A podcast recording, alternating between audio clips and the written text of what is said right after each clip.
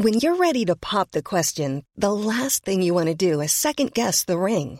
At Bluenile.com, you can design a one-of-a-kind ring with the ease and convenience of shopping online. Choose your diamond and setting. When you find the one, you'll get it delivered right to your door. Go to Bluenile.com and use promo code LISTEN to get $50 off your purchase of $500 or more. That's code LISTEN at Bluenile.com for $50 off your purchase.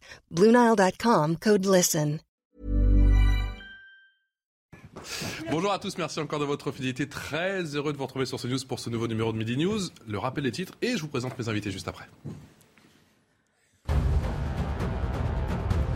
Une fusillade a fait deux morts et 21 blessés cette nuit à Oslo. Les tirs ont eu lieu aux alentours de 1 heure à l'extérieur d'un pub, puis s'est ensuite poursuivi euh, devant un bar gay attenant en plein centre de la capitale norvégienne.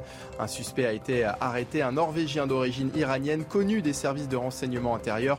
Une enquête a été ouverte pour acte de terrorisme et la marche des fiertés prévue ce samedi a été annulée.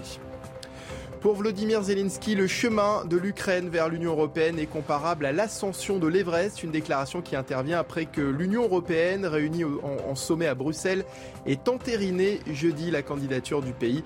Une étape hautement symbolique, quatre mois après l'invasion lancée par l'armée russe. Et puis des dizaines de milliers de manifestants hier soir dans la capitale géorgienne. Ils protestent contre la politique du gouvernement et pour l'adhésion de la Géorgie à l'Union européenne après que jeudi, les dirigeants européens ont refusé d'accorder à la Géorgie le statut de candidat. Mickaël Dorian pour le rappel des titres. Euh, merci à vous, Mickaël. On est avec Patricia Lémonière. Bonjour, Patricia, grand reporter. Sophie de Menton. Bonjour. La science du timing. Vous allez bien? Bien.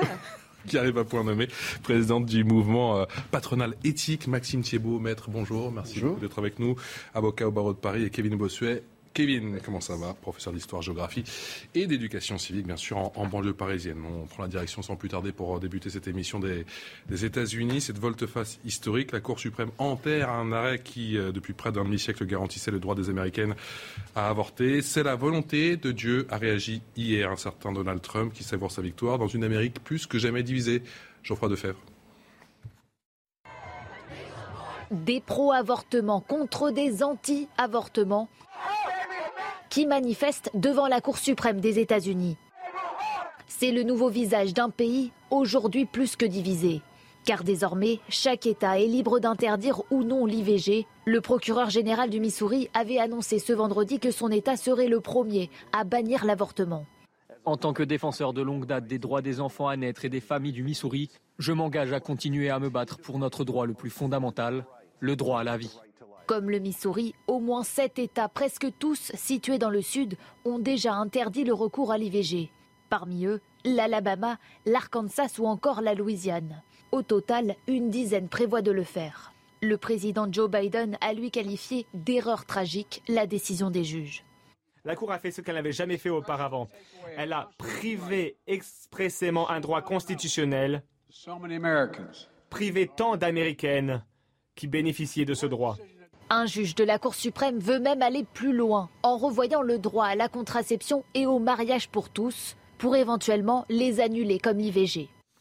Patricia Lémonière, on peut dire que c'est tout sauf une surprise.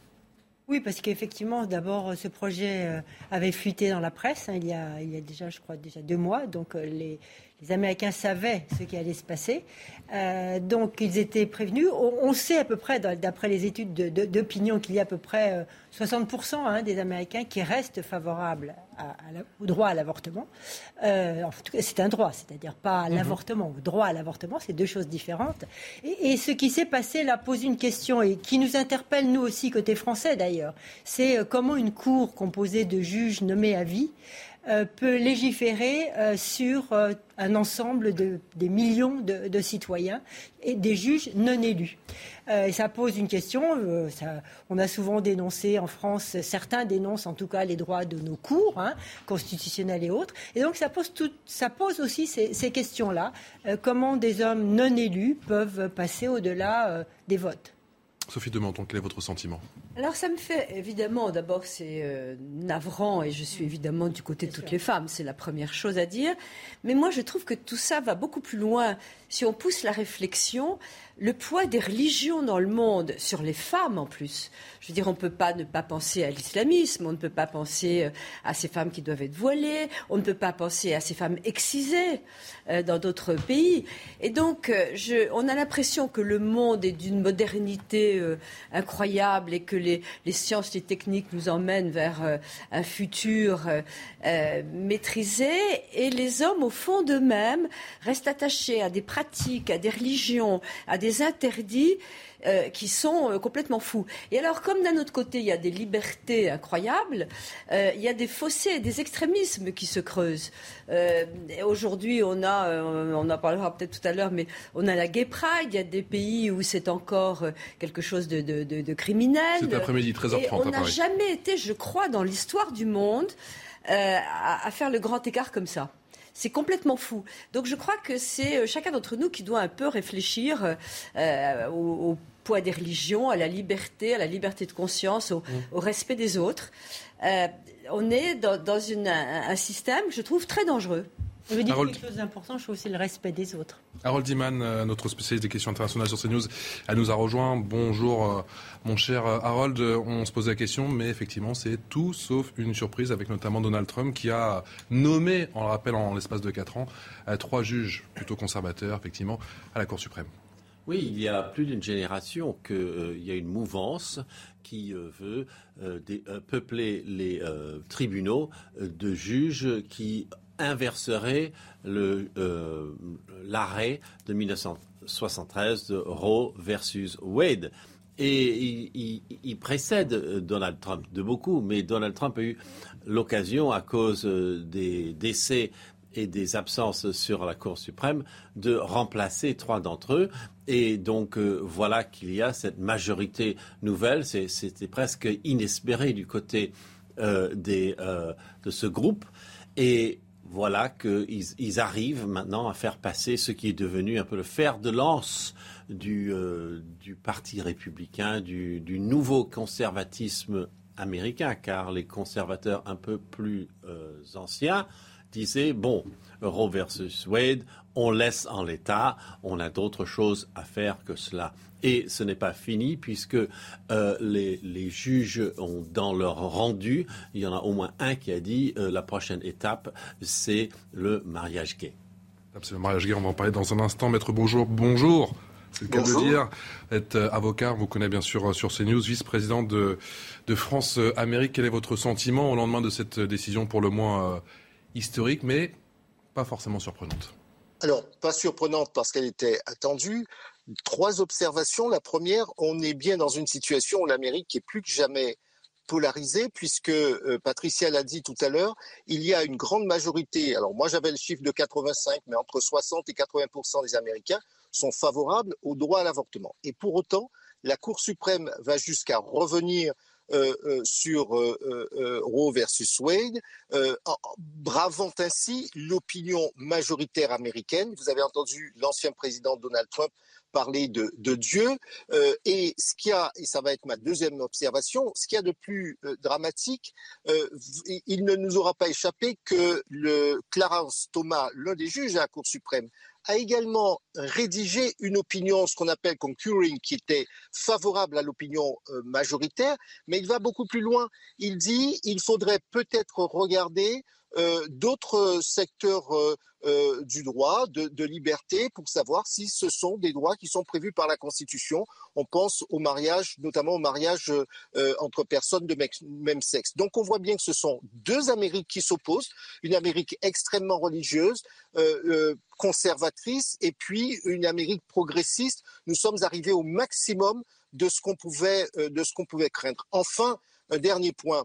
Euh, ce sont les, milieux les plus modestes qui paieront l'addition, si je puis m'exprimer ainsi, parce qu'effectivement, euh, il ne sera pas interdit pour une femme qui souhaite se faire avorter d'aller se faire avorter euh, dans un État autre, un État qui autorise l'avortement.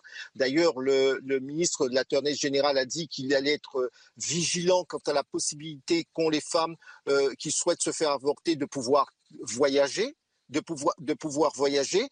encore faut-il qu'elle puisse se payer le, le, voyage ou encore faut-il qu'elle soit employée, salariée, pouvant, ayant un employeur qui pourrait, les, qui pourrait payer et financer comme un certain nombre d'entreprises ont proposé de le faire.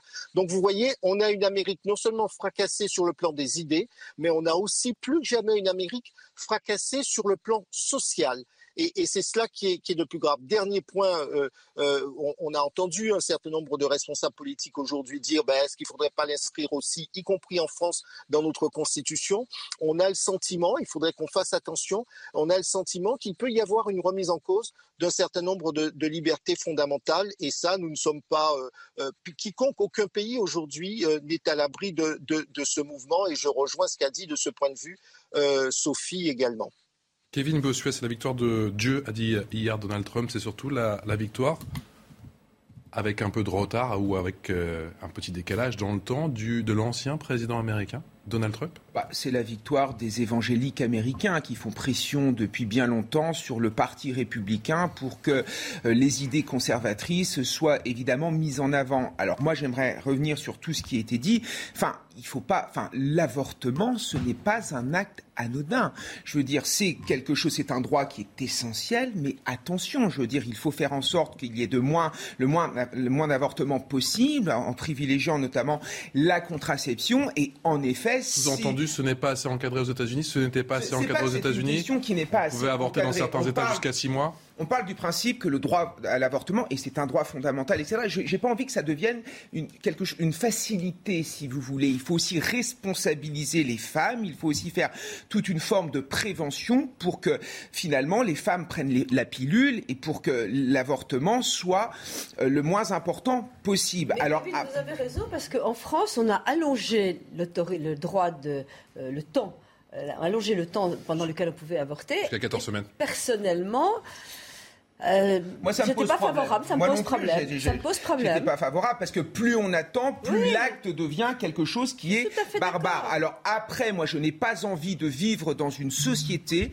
où les femmes sont obligées de se cacher pour euh, pratiquer un avortement, quitte à remettre en cause leur propre vie. Je n'ai pas envie de revoir les faiseuses d'anges. Donc en effet, c'est important de garder ce droit essentiel. Et comme l'a dit, et comme l'a dit euh, votre avocat, c'est surtout une question qui va être sociale parce que il y a environ 26 États qui risquent à terme d'empêcher de, finalement cette liberté d'avorter dans différents États. Par exemple, une femme qui habite en Louisiane va devoir faire 1000 kilomètres hum. pour trouver une clinique afin finalement de se faire avorter. Donc c'est cette question sociale-là. Il va y avoir l'avortement euh, des pauvres avec, euh, qui va être d'une brutalité sans nom et l'avortement des riches, hein, euh, les riches femmes qui vont pouvoir se faire avorter comme elles le souhaitent. Il est là le problème. Patricia, ensuite, dans, dans cette, dans cette décision se pose simplement la question du droit à l'avortement. A-t-on le droit ou pas le droit? Et là, aux États-Unis, c'est non, vous n'avez plus le droit.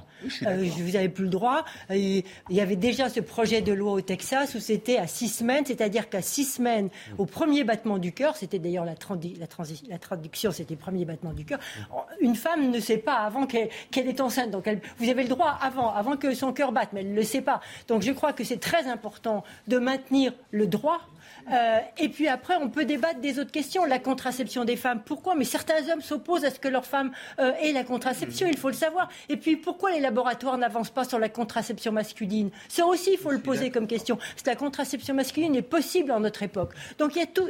La contraception, c'est un autre champ. Ce qui est important, c'est un champ parallèle qu'il faut développer et soutenir, la féminine et la masculine. Mais cette question du droit est une question fondamentale. Ceux qui ne veulent pas avorter n'avortent pas. Ça, n'oblige pas les femmes à avorter. Celles qui veulent et qui ne peuvent pas faire autrement le font. Donc, si vous voulez, c'est un droit. Alors là, ce qui était fait aux États-Unis, c'est une régression, il faut le dire. Et je ne pense pas que la France ou n'importe quel autre pays soit à l'abri de telles régressions. On va écouter le sentiment, avant de donner la parole à Maître Thibault et à Maître euh, Beaujour, de ces Américains. Certains ont passé toute la journée d'hier devant la Cour suprême, même toute la nuit, avant peut-être de probables rassemblements tout au long de cette euh, journée de, samedi. Écoutez ces, ces quelques réactions. J'ai l'impression que c'est un point historique où l'Amérique attaque le féminisme et les soins de santé. J'avais l'impression que ma fille devait le savoir ou commencer à le comprendre. J'ai été élevé par des féministes donc c'est extrêmement bouleversant que les choses pour lesquelles elles se sont battues si durement puissent être rappelés. Je ne veux rien de plus que d'être mère, mais je veux que cela se passe selon mes propres conditions. Il y a beaucoup, beaucoup de femmes qui ont perdu la chance de vivre leur vie parce qu'elles ont été forcées d'avoir des enfants. Des enfants qu'elles ont peut-être appris à aimer, mais qu'elles n'étaient pas en mesure d'élever. Je pense juste que le choix d'une femme, c'est tellement crucial. C'est pourquoi je suis ici. Maître Thiebaud, pour vous, c'est une régression. On, on prend conscience aujourd'hui que les libertés fondamentales et les droits sont des combats permanents. Et on l'oublie très souvent. Et ce sont des combats qui ne peuvent être menés que si vous avez des peuples qui ont un certain niveau d'éducation et de culture. On en a parlé un petit peu pendant le Covid. Oui, oui, tout à fait. On en a parlé pendant le Covid. On, même en France, on ne s'est pas rendu compte que notre liberté, on ne savait pas tant la chérir que ça, et qu'on se faisait vite prendre par l'émotion et la passion lorsqu'il s'agissait d'agir avec raison. Les Américains, aujourd'hui, sont en train de vivre un moment très compliqué, une vraie crise institutionnelle, qui cache un peu son nom, parce que la Cour suprême des États-Unis était garante des libertés fondamentales et des droits fondamentaux, et devait agir en trouvant cet équilibre toujours compliqué entre État fédéral, État fédéré, liberté et préservation du patrimoine culturel, conservateur, etc. américain. Et religieux. Et, et religieux. Et le problème aujourd'hui, c'est qu'on a une politisation de la Cour suprême américaine. Depuis les années 90, Bush avait commencé, Trump l'a terminé, et aujourd'hui, on a une politisation qui s'exprime par les différents actes qu'on voit aujourd'hui. Et je pense qu'on va avoir un contre-courant qui va arriver très rapidement de la part des Américains, parce qu'ils ne vont pas supporter ce gouvernement des juges, parce que comme vous le disiez très justement, ils sont entre 60 et 80% à vouloir défendre le droit des femmes à pouvoir disposer de leur corps. Et on peut avoir un mouvement très parlementaire. Et je pense qu'on est aux prémices, mais sincèrement, je pense qu'on est aux prémices d'une crise institutionnelle américaine qu'on n'a pas encore suffisamment évaluée. On va écouter le, le, sentiment de Maître Boujour qui a, je crois, voulu réagir aux, aux propos de Kevin Bossuet, Maître oui. Je, oui, évidemment, j'entends je, ce que dit Kevin, mais je, je ne peux pas laisser dire qu'il faut responsabiliser les femmes. Je pense que dans cette affaire, les femmes ont toujours été responsables. Et, et, évidemment, ce n'est pas le, le, sujet de X semaines qui est en cause. Le sujet qui est en cause, c'est le droit ou non euh, à avorter. Et cela, euh, c'est incompréhensible. Donc il faut l'entendre et il faut pouvoir dire euh, non, une démocratie moderne ne l'accepte pas. En tout cas, une, une opinion majoritaire des, des américaines n'est pas favorable à cette décision qui a été prise et en tout état de cause est favorable au droit à l'avortement. Ça ne veut pas dire forcément qu'on est pour l'avortement, mais on est favorable à ce que chacun, chacune prenne une décision. Donc je crois qu'il faut à, être attentif à ne pas dire que les femmes ne sont pas responsabilisées. Enfin, euh, vous, vous, avez dit avec intérêt euh, une, une, une, Amérique à deux vitesses, mais c'est bien là le sujet. Euh, si on veut véritablement limiter le recours à l'avortement, eh bien, il faut que les politiques publiques euh, travaillent sur les questions de, euh, de, de, contraception. Il faut que les politiques publiques travaillent sur euh, le, problème des violences intrafamiliales, de violences diverses et variées, qui font que une, une, jeune femme n'aura pas besoin d'avoir recours à l'avortement si elle a été violée ou bien si elle était victime de nécesse. de nécesse. Voilà, je, je pense qu'il est important de le signaler parce que ça pourrait laisser dire que les femmes ne sont pas euh, euh, responsables. Et dans ce combat, c'est avant tout une question de droit fondamental. Enfin, n'oublions pas qu'il y a d'autres droits qui euh, risquent d'être euh, mis à mal euh, euh, dans les semaines qui viennent. Je, je vous ai signalé l'opinion de, de, du juge Thomas, qui est un juge extrêmement conservateur. Et donc, je dis, soyons attentifs. Rapidement, Kevin. Oui, non, non. Il faut, quand je parle de responsabilisation, c'est-à-dire qu'il faut une éducation à la sexualité. Il n'est pas normal que des gamines de 13 ou 14 ans... On est d'accord se, re, se retrouve enceinte. Moi, c'est là-dessus que je, enfin, c'est là-dessus que je, enfin, c'est ce que je voulais mettre Kevin, en avant, vous, en fait. Et certains Donc, vous voilà, diraient que ça a toujours là, existé, Kevin. Voilà, non, mais, mais c'est Kevin, ça. Alors après, vous je savez, suis. vous savez, Kevin, je me souviens, je me souviens, je me souviens qu'il y, y, a 20 ans, Madame Clinton, il y a 30 ans quasiment, mm. Madame Clinton voulait lutter contre ce qu'ils appellent les, les, grossesses des adolescentes, les, les teen, teen, pregnancy. Ouais, ouais. Euh, et, et, pour pouvoir lutter contre cela, eh bien, Kevin, c'est pas simplement sur le droit à l'avortement, et le droit à l'avortement ne, ne change C'est ce que je dis depuis le début. C'est ce qu'on dit. Allez, je vous C'est ce coupe qu'on tous. dit depuis le début. Hein. Allez, je vous coupe tous. Pour le coup, vous êtes euh, d'accord. Le rappel des titres avec Mickaël. Dorian. De nouveaux affrontements en Équateur pour la deuxième journée consécutive. Des heures ont éclaté autour du Parlement à Quito entre manifestants et forces de l'ordre. Le président Guillermo Lasso dénonce une tentative de coup d'État et appelle la communauté internationale à agir. Actuellement, près de 14 000 manifestants sont mobilisés dans tout le pays pour protester contre la hausse du coût de la vie et exiger notamment une baisse des prix des carburants. En Afghanistan, l'aide humanitaire s'organise après qu'un séisme a tué plus d'un millier de personnes dans le sud-est du pays. Le village de Wouké fait désormais office de centre d'aide humanitaire et accueille les premiers véhicules des différentes ONG chargées d'apporter de la nourriture et des biens de première nécessité. Et puis un navire de la marine américaine a été euh, retrouvé à près de 7000 mètres de profondeur au large des Philippines.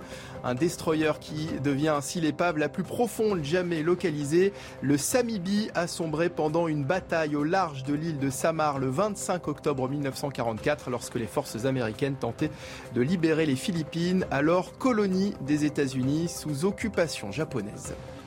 Pour le rappel, les titres de Paris Washington, les réactions pleuvent effectivement depuis hier, depuis cette annulation du droit à l'avortement aux États-Unis. Joe Biden dénonce une erreur stratégique. Emmanuel Macron appelle à protéger justement ce droit fondamental. Action-réaction. L'AREM, Renaissance en ce moment, pardon, dégaine son projet de loi pour l'inscrire dans la Constitution. Écoutez le sentiment d'Aurore Berger. C'est une décision catastrophique pour les femmes. Dans le monde, vous avez euh, une femme qui meurt toutes les 9 minutes, toutes les 9 minutes, parce qu'un avortement a été euh, mal pratiqué euh, de manière non sécurisée. Ça appelle aussi à ce que nous, nous prenions en France des dispositions pour qu'on ne puisse pas avoir demain des revirements qui pourraient exister. C'est la raison pour laquelle, dès aujourd'hui, avec mon groupe, nous allons déposer une proposition de loi constitutionnelle pour inscrire le respect de l'IVG dans notre Constitution. Malheureusement, rien n'est impossible et que les droits des femmes sont toujours des droits qui sont fragiles et qui sont régulièrement remis en cause.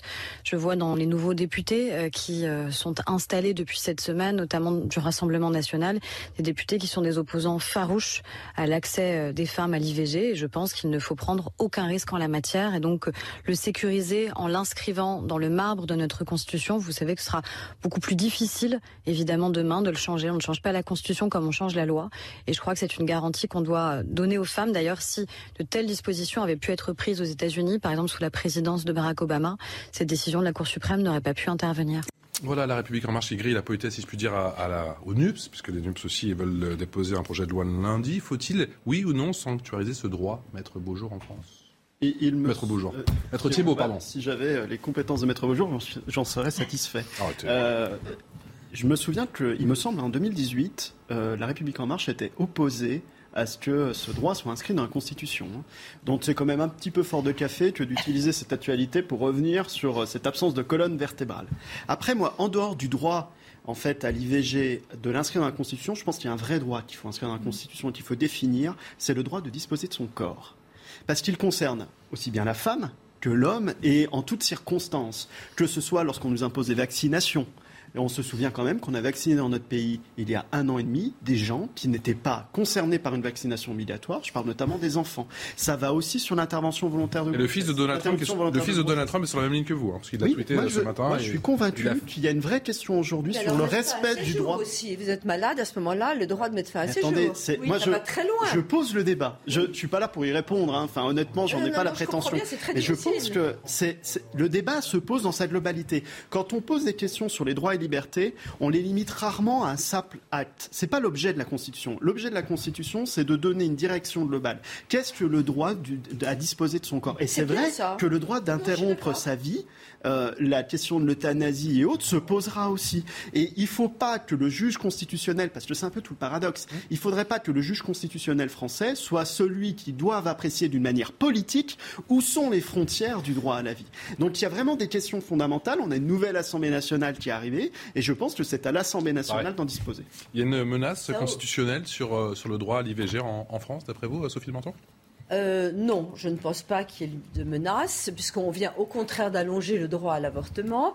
Cela dit, c'est une vraie question qui se pose, qui va beaucoup plus loin. Ce n'est pas au droit de saucissonner euh, le droit à disposer de son corps. Alors, les femmes peuvent avorter, les hommes pourront faire. Euh, je, crois que c'est un problème fondamental. Et effectivement, l'euthanasie, dont on, on, est en train de naviguer un petit peu à vue, vous avez quelqu'un qui est très malade, on va l'endormir pendant trois 3 ou 4 jours. Euh, s'il veut mettre fin à ses jours, il va en Suisse. C'est arrivé à, mon meilleur ami il y a 8 jours. Belgique aussi. Euh, et, et, c'était terrible et en même temps très digne et, remarquable. Et je l'ai accompagné là-dedans. Donc c'est, mais ce sont des questions morales terribles. Et donc, moi, je n'ai pas une confiance illimitée dans le droit ni dans les constitutions. En plus, ce sont des questions sociétales, des questions morales. Et jusqu'où va-t-on inscrire ça dans le marbre du droit? Je ne sais pas. Il faut l'inscrire dans la Constitution en France? Alors, moi, je trouve que euh, la période dans laquelle nous vivons euh, est très mal choisie parce que euh, nous sommes dans une période où les montées, il y a une montée des extrêmes, hein, puisque le centre est devenu un smouli-boulgui ou je ne sais pas quoi, quelque chose d'informe, et on a du mal à savoir quelle est sa, sa, trajectoire en quelque sorte, et donc on a la montée des extrêmes. Et qui dit montée des extrêmes dit flatterie au populisme ou encouragement à, à toutes les formes de discours. Et les sujets de société sont justement les sujets sur lesquels le populisme s'engouffre en général. Déclenchez pas Kevin, on en pub, attention. Avec, je vous avec, avec, bonheur. Donc je pense qu'effectivement, toutes ces questions du droit au corps et du droit à disposer de son corps sont des questions très importantes, qu'elles doivent être discutées dans un climat le plus apaisé possible et qu'il doit s'agir de discussions et de discussions qui ne doivent pas donner lieu à des, euh, à des débats populistes au Parlement. Et aussi. Et, je n'ai pas la solution.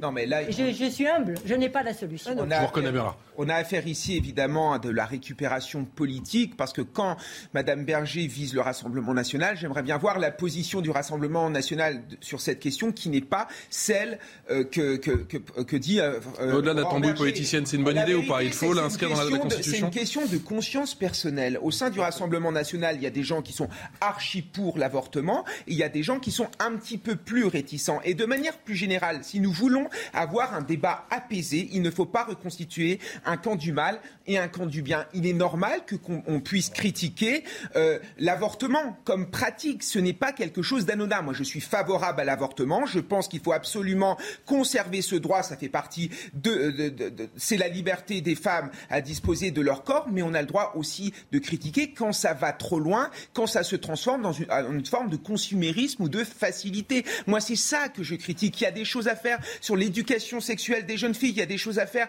sur la prévention, notamment avec tout ce qui est contraception. Donc posons ça sur la table et je suis d'accord avec Patricia, loin des populistes, parce qu'on a besoin d'avoir un débat apaisé. Et c'était la position de Simone Veil celle que vous dites. Et on l'oublie parce qu'on a une utilisation politicienne du droit à l'avortement. Harold Diman, on le rappelle, vous êtes américain, vous vivez en France, vous connaissez euh, très bien nos deux sociétés. Il y a cette polarisation, j'ai le sentiment, aux États-Unis. On dit que c'est peut-être deux Amériques irréconciliables.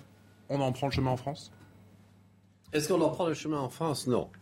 Non, pas à ce point-là.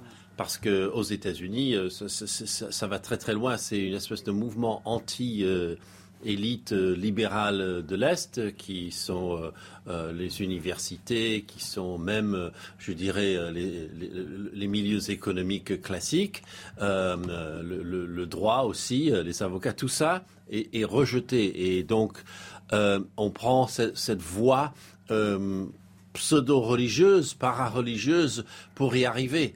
Donc ça, on n'a pas du tout en France.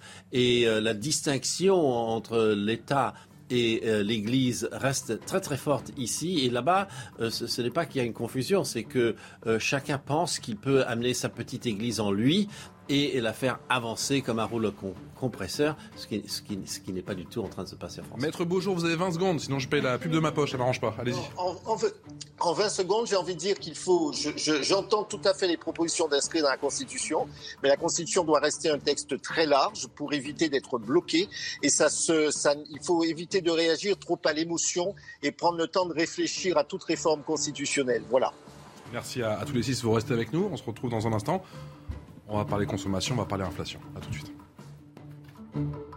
La deuxième partie de Midi News, merci encore de votre fidélité. Toujours avec Patricia Lémonière, Sophie Menton, Maxime Thiebaud et Kevin Bossuet. Le rappel des titres de l'actualité avec Mickaël Dorian. Le début d'une septième vague de l'épidémie de Covid-19. Hier, on recensait en France 79 262 nouveaux cas, une augmentation de 56,6% en seulement une semaine. Un regain de l'épidémie dû notamment à de nouveaux sous-variants de la famille Omicron, BA4 et BA5. Pour le moment, le gouvernement exclut le retour des mesures sanitaires. Au moins 18 migrants d'origine africaine sont morts hier lors d'une tentative d'entrée dans l'enclave espagnole de Melilla au nord du Maroc. Les victimes sont décédées dans des bousculades et en chutant de la clôture métallique qui sépare l'enclave espagnole du territoire marocain. Et puis en Iran, le chef de la diplomatie européenne, Joseph Borrell, a entamé aujourd'hui des discussions cruciales visant à relancer les pourparlers sur le nucléaire, un dossier qui empoisonne depuis longtemps les relations de l'Iran avec la communauté internationale. La diplomatie est le seul moyen pour surmonter les tensions actuelles, a déclaré Joseph Borrell, qui doit quitter l'Iran dans la journée. Mickaël Dorian pour le rappel des titres. Merci à vous, Mickaël. Les semaines passent et les priorités ne changent pas. Le pouvoir d'achat, principale préoccupation, vous le savez, des Français. On en a beaucoup parlé pendant la présidentielle. C'était également le cas pendant les législatives. Gros casse-tête forcément pour l'exécutif. Et les prévisions de l'INSEE ne sont euh, pas vraiment réjouissantes, Elisa Lukavski. Les prévisions de l'INSEE, elles sont euh, pessimistes. L'inflation, qui est la perte du pouvoir d'achat de la monnaie, qui se traduit par une augmentation des prix, devrait atteindre 6,8% à la rentrée en septembre, conséquence du contexte international. Si on regarde sur l'année 2022, euh, d'après les estimations de l'INSEE, eh l'inflation, aura en moyenne augmenté de 5,5%. Ce niveau de hausse de prix, il est inédit depuis 1985, même s'il demeure moins élevé hein, que dans les autres principales économies euh, de la zone euro. Surtout, eh bien, cette hausse elle a été limitée par les mesures mises en place par l'État en novembre dernier. On pense notamment au bouclier tarifaire hein, sur les prix de l'électricité ou encore du gaz et également à la remise à la pompe pour tout ce qui est euh, carburant. Sans ces coups de pouce de l'État, eh l'INSEE estime que l'inflation aurait en moyenne cette année euh, dépassé les 7%. Mais il y a une ombre au tableau, le soutien à la consommation des Français qui a un coût euh, conséquent qui ne fait qu'augmenter la dette publique. Au premier trimestre 2022, cette dette publique, elle a pour la première fois dépassé la barre des 2900 milliards d'euros. Voilà l'impact de l'inflation, l'impact de la hausse des prix. Est-ce que vous serrez déjà la ceinture, oui ou non? Nous vous avons posé la question. C'est plus sur la quantité euh, qu'on essaie, de, qu'on essaie de réguler. On fait un petit peu plus attention aux, achats et surtout pour, euh, pour, consommer français et aider nos agriculteurs à, à traverser cette, euh, cette, crise qui est assez difficile aussi pour les Français. Hein. C'est toute la chaîne de production et la chaîne de consommation qui doit revoir un petit peu ses habitudes alimentaires. Je suis à la retraite. Les retraites n'augmentent pas et donc je suis obligée de faire attention pour la nourriture, etc. je vais très peu dans les magasins type Monoprix parce que c'est très cher. Donc je privilégie les, les Lidl ou autres supermarchés. Voilà. Avant, on pouvait acheter des yaourts euh, plus euh, meilleurs, on va dire, alors que là, effectivement, on va peut-être prendre la gamme en dessous, effectivement, quand on achète les yaourts. 6-8 prévoit l'INSEE à la fin de l'année. On a le sentiment que l'inflation, c'est que le début, Sophie de Menton, le, refrain du gouvernement avec, enfin, qui dit, qui martèle qu'on fait mieux que les autres pays européens. Euh, il ne va pas suffire, il ne va pas tenir longtemps. Alors, il ne va pas suffire, mais là, on nage dans les contradictions. Toute la journée, on nous explique qu'on va faire une loi sur le pouvoir d'achat. Déjà, je ne comprends pas comment on peut faire une loi sur le pouvoir d'achat. J'aimerais qu'on réexplique, c'est toujours important, que le pouvoir d'achat, et j'adorerais que nos salariés soient mieux payés, c'est le chéquier du chef d'entreprise, le pouvoir d'achat. C'est pas autre chose. Et moi, je veux bien qu'on distribue des chèques alimentaires euh, bio. On a eu un moment où c'était les chèques bio. Il fallait acheter dans des magasins bio. Euh, on a des chèques, euh, on a des chèques énergie, on a des chèques il faut arrêter cette politique qui, euh, qui fait n'importe quoi. Et en plus, il faut quand même spécifier, n'importe quel économiste vous le dira, que lorsqu'il y a de l'inflation, si vous augmentez les salaires, vous creusez considérablement l'inflation, vous l'augmentez l'inflation. Alors, loin de moi de dire qu'il faut laisser les gens s'appauvrir. En revanche, je pense qu'encore une fois, il y a une responsabilité individuelle. Je crois qu'il ne faut pas augmenter les salaires et que s'il faut donner des coups de pouce, c'est certainement pas des chèques, mais ça peut être des primes, des primes défiscalisées. Parce que lorsque vous sortez, vous, chef d'entreprise, 600 euh, euros C'est pas déjà le cas? C'est pas déjà le cas, Sophie de Les primes? Ah ben, c'est nous à éthique. La prime Macron. Le euh, mouvement éthique que je préside, c'est nous qui avons lancé au moment des Gilets jaunes, suggéré au gouvernement une prime. Immédiatement, je me suis dit, ça y est, Gilets jaunes, ça va être de ma faute. Moi, chef d'entreprise, si on ne vit pas de son salaire en France, ça va être de ma faute. Ce qui est logique. Donc, oui, évidemment des primes, parce que quand le chef d'entreprise sort 600 euros de sa poche, il y a 600 euros qui vont dans la poche du salarié. Et il faut arrêter de passer par l'État, de, monter des, usines à gaz, euh, de faire des chèques de compensation. Nous n'allons pas nous en sortir si nous continuons comme ça. Il faut responsabiliser les gens. Oui, il va falloir un peu moins consommer, il va falloir faire attention à l'énergie. Mais certains vous diraient que les primes, c'est pas obligatoire, que c'est au bon vouloir du chef d'entreprise. Alors on va arrêter l'obligatoire. Là, d'abord, l'entreprise, elle fait ce qu'elle peut. Vous préférez que je licencie deux personnes, euh, mais que j'augmente les salaires. Je veux dire, c'est très difficile en ce moment. Il n'y a pas difficulté d'approvisionnement. Vous avez des difficultés liées à l'absentéisme du Covid. Vous avez des difficultés de management des salariés. Vous avez les, salariés qui reviennent pas. J'entends, mais du coup, pas de prix ou pas d'augmentation de salaire? Puisque c'est compliqué pour les chefs d'entreprise. Il y en a qui disent le SMIC à 1500 euros. Hmm. Mais il y a toute l'échelle des salaires qui hmm. sautent. Hmm. On a un projet d'urgence sociale hein, qui va être croire que nos, politiques, que certains de nos politiques n'ont aucune notion pédagogique en économie. Je veux dire, c'est pas vrai. Le patron aujourd'hui veut des salariés, il n'arrive pas à recruter, il veut bien les payer, il veut les garder, il fait attention à eux. On nous a interdit de distribuer des masques, on nous a interdit de tester les salariés, on nous a interdit de prendre la température. Stop. L'État est trop présent. Il, déresponsabilise les entreprises et les salariés. Nous sommes du côté de nos salariés. Euh, nous voulons qu'ils gagnent leur vie. Et il va falloir euh, arrêter de faire des lois toute la journée. Maître Tchibo, l'échec, ça ne va pas suffire. Et au contraire, ça va, et je suis complètement d'accord avec vous, ça va contribuer à cette inflation. Quand l'argent public est injecté, en réalité, on contribue à l'inflation, parce que forcément les prix augmentent en parallèle. Et donc, je suis complètement d'accord avec vous. Il faut que les technocrates de Bercy arrêtent un petit peu et fassent confiance au réel, au monde de l'entreprise. Moi, je vois, je suis avocat, quand je vois comme on est taxé, petit entrepreneur, parce que je suis un petit entrepreneur, et qu'on paye des impôts toute la journée pour voir que concrètement derrière, on a un service public qui ne suit plus, et qu'en plus, on subit une politique d'inflation qui est terrible. Mais ça, c'est pour les gens qu'on vient d'interviewer que vous venez d'entendre, euh, mais les gens qui, vous disent que avant ils faisaient attention, avant ils faisaient attention juste à la dernière semaine du mois et maintenant c'est euh, carrément les deux dernières semaines, voire les trois dernières semaines. Je finis juste mon propos. Les gens ils viennent sonner à mon cabinet quand ils viennent voir un avocat qui paye 100 euros pour payer une heure, 100 euros, vous imaginez, et qu'en réalité sur ces 100 euros, moi je vais en mettre que 30 dans ma poche qui vont me permettre de, vivre. Profession libérale, on connaît, bien sûr. Vous payez la TVA, vous payez l'URSSA, vous payez l'imposition sur le revenu, vous payez tout. Dans ce pays, vous payez énormément. Et qui paye en fait? Parce que ça on oublie de le dire c'est les classes populaires et les classes moyennes. Et c'est elles qui subissent aujourd'hui des mesures de rétorsion C'est les gens que vous interviewez qui payent. Et, ça, et, il faut arrêter de croire que les, les professions libérales ou les chefs d'entreprise sont opposés aux classes populaires et moyennes, parce que sans elles, on n'aurait pas le maillage et la beauté de ce pays. Mais ce qu'il faut, c'est les respecter. Pour respecter l'ensemble, il faut respecter le réel, il faut respecter les chefs d'entreprise, il faut respecter les gens qui ont les pieds dans le concret. Il faut arrêter de faire confiance en permanence à nos fonctionnaires qui pensent plus par des courbes que par la réalité. Ces chiffres, Patricia Lémonière, effectivement, sur ce que les Français les produits alimentaires que les Français délaissent et ils donnent euh, le tournis, pour ne pas dire froid dans le dos, en fromage à la coupe moins 20%, légumes secs moins 14%, charcuterie traditionnelle moins 11%, légumes moins 12%, viande, et je m'arrêterai là, moins 11,8%, moins 12%. Et tous les produits qui sont un peu plus luxueux que les pâtes et les pommes de terre, hein, grosso modo.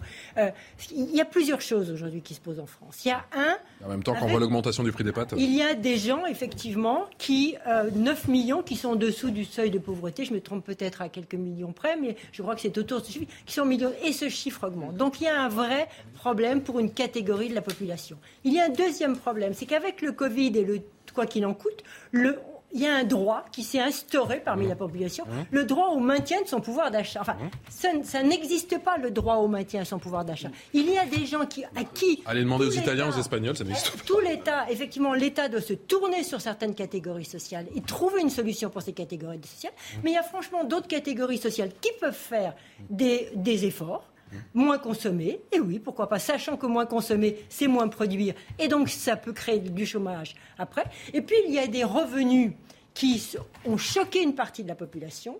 Des, grands groupes, euh, des, euh, des, Google, euh, des Total, je peux en citer des tas, et qui choquent. Alors, soit on continue à être choqué, et donc à dire faut les taxer un maximum, etc., soit on explique pourquoi, comment, et qu'est-ce que cet argent amène à terme, et si ça amène à terme des choses positives pour l'État. Si ça n'amène pas des choses positives pour l'État, eh ben, on se retourne vers les Anglais et on voit ce qu'ils sont en train de décider vers les grands groupes qui ont amassé beaucoup d'argent durant le Covid. Ils les taxent. Quelles mesures structurelles?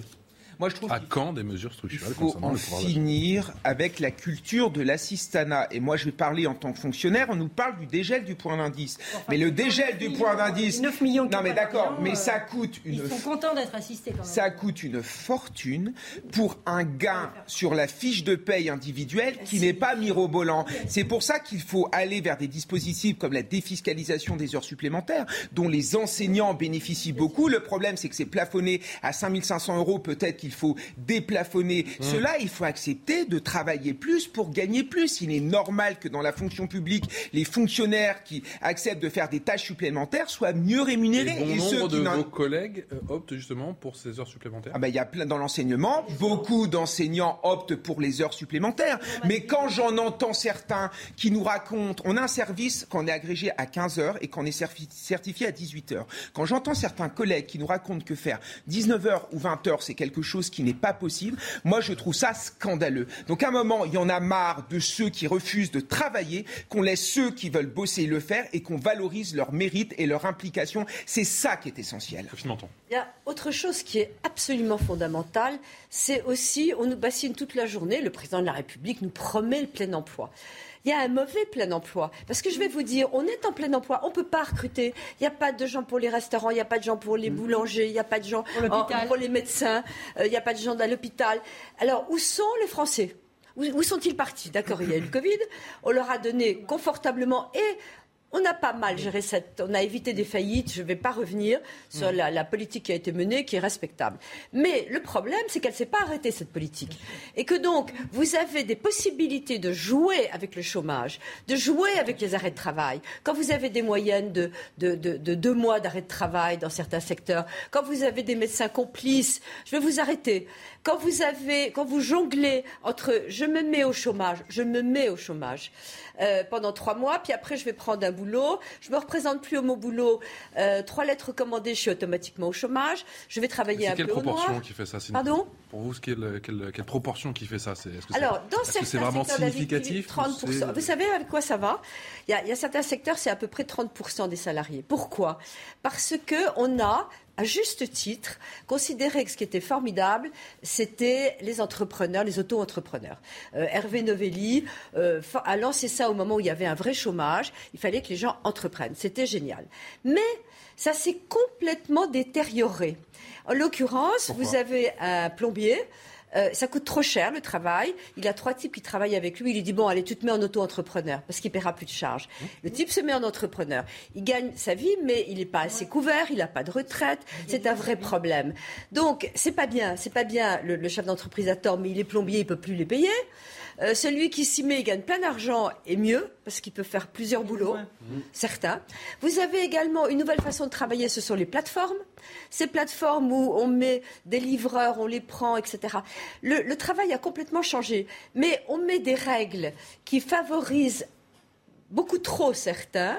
Et c'est, je crois, alors là, il faut quand même être responsable. Je pense que c'est au patronat de s'atteler à ça. J'en appelle au patronat, aux, autres organisations syndicales. Quand on voit qu'il y a des plateformes, eh ben c'est le type qui a des plateformes qui dit OK, je vais maintenant garantir mes salariés. 12 heures passées de 45 minutes, Mickaël Dorian, la Minute Info.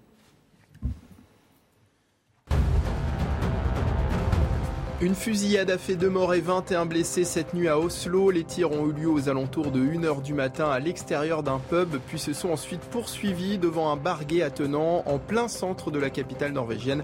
Un suspect a été arrêté, un Norvégien d'origine iranienne connu des services de renseignement intérieur. Une enquête a été ouverte pour acte terroriste et la marche des fiertés prévue ce samedi a été annulée. Hier, Shanghai n'a enregistré aucun nouveau cas de Covid-19. Il n'y a pas eu de cas confirmés de Covid-19 transmis localement et pas de nouvelles infections asymptomatiques locales à Shanghai le 24 juin, a annoncé ce matin la ville chinoise dans un communiqué. Une première depuis début mars et la réapparition de l'épidémie dans la ville, donnant lieu à plusieurs mois de confinement et de restrictions. Et puis en rugby, Montpellier s'offre son premier titre de champion de France. Les Montpelliérains ont dominé Castres hier soir au Stade de France 29 à 10 avec trois essais inscrits d'entrée de jeu dès le premier quart d'heure. Montpellier qui succède ainsi à Toulouse au palmarès Mickaël Dorian pour le rappel des titres. Un grand merci également à Patricia Lémonière, Sophie de Menton, Maxime Thiebaud et Kevin Bossuet. Je sens que le, le débat sur le Ah, d'achat va continue. continuer. Continue. Juste après l'émission en coulisses. On vous souhaite une excellente journée à notre compagnie. Je vous retrouve à 17h pour un nouveau numéro de Punchline. À tout à l'heure.